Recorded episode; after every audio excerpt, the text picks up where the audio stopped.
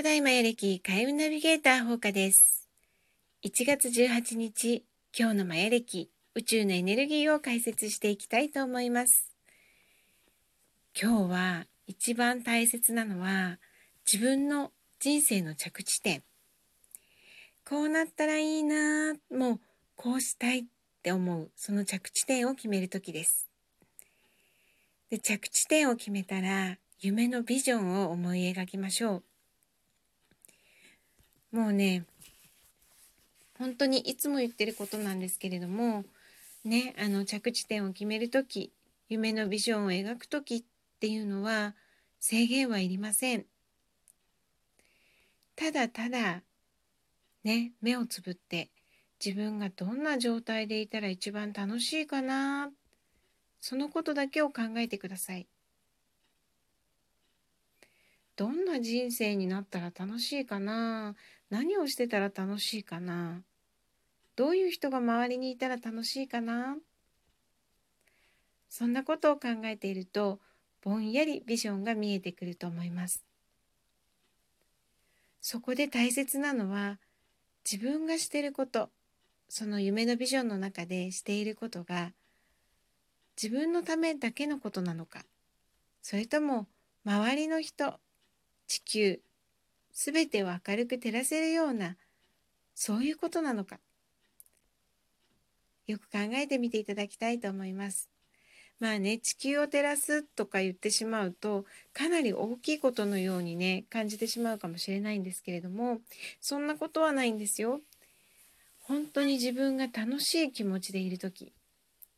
そして自分の周りの人にもその楽しさが伝わっている時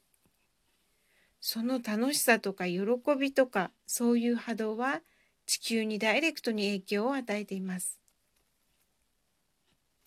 なのでね本当に一人一人が自分の心を解放して楽しいなーっていう気持ちで過ごしていけるようになると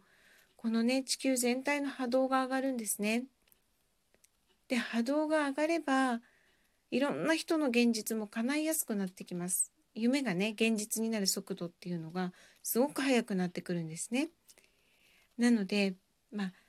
ねあの本当に地球のためにとかみんなのためにって思うと何ができるんだろうって思っちゃうかもしれないんですけれども一番大切なのは自分が心から楽しんでそして明るい気持ちを持っていることそれが世のため人のためにもなるんです。でね今日はねそういうビジョンを心の中に描いてみましょう。本当に自分が楽しめること。もうね安心しててそしてねもう楽しくてしょうがない。肩の力が抜けててでも毎日笑顔。そんなね状態ってどういう状態でしょうね。私はいろいろね夢があるんですけどやっぱりねあのね世界中行ってみたいなっていうのは思ってます。世界ってね本当に広いしまだまだ見てないいろんな景色があると思うんですよね。いろんな景色いろんな地球ねそれをね本当にね生きてるうちにたくさん味わいたいなってそんな風に思ってます。そういうことでもいいですからね。で本当に自分が叶えたい夢の着地点でそれをビジョン化するそういうことをしてください。で着地点が決まりビジョンが見えてくるとじゃあ自分は何をすればいいのっていうこともねあの分かるようになります。今何をすればいい？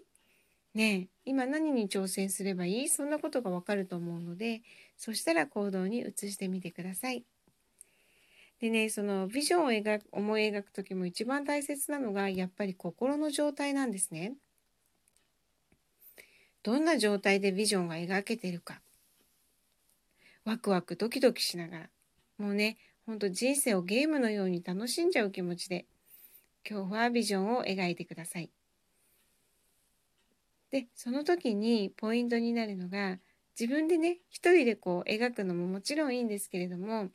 今日はいろんな人の意見。ね夢に関する意見じゃなくていいんですよ。いろんな人の話それを本当に全身が耳になったような気持ちで心から聞いてみてください。その中にはたくさんのヒントや気づきがあるはずです。そして話をね、すっごい一生懸命聞くっていうことは、聞いてもらってる人も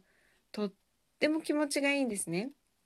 で、自分のこと認めてもらってるなっていう気持ちになるんですね。そうすると、その人の心もパッと明るくなります。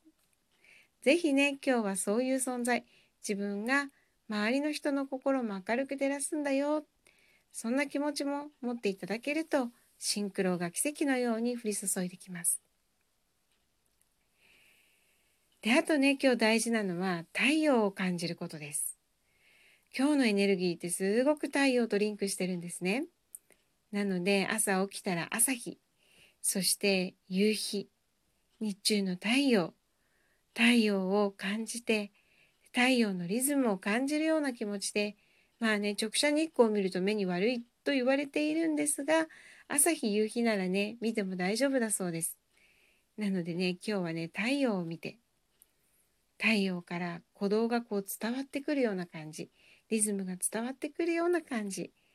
そんなイメージをしてみてください今日そんな風に過ごせたら宇宙のリズムに乗って描いたビジョンが現実化されていくことでしょう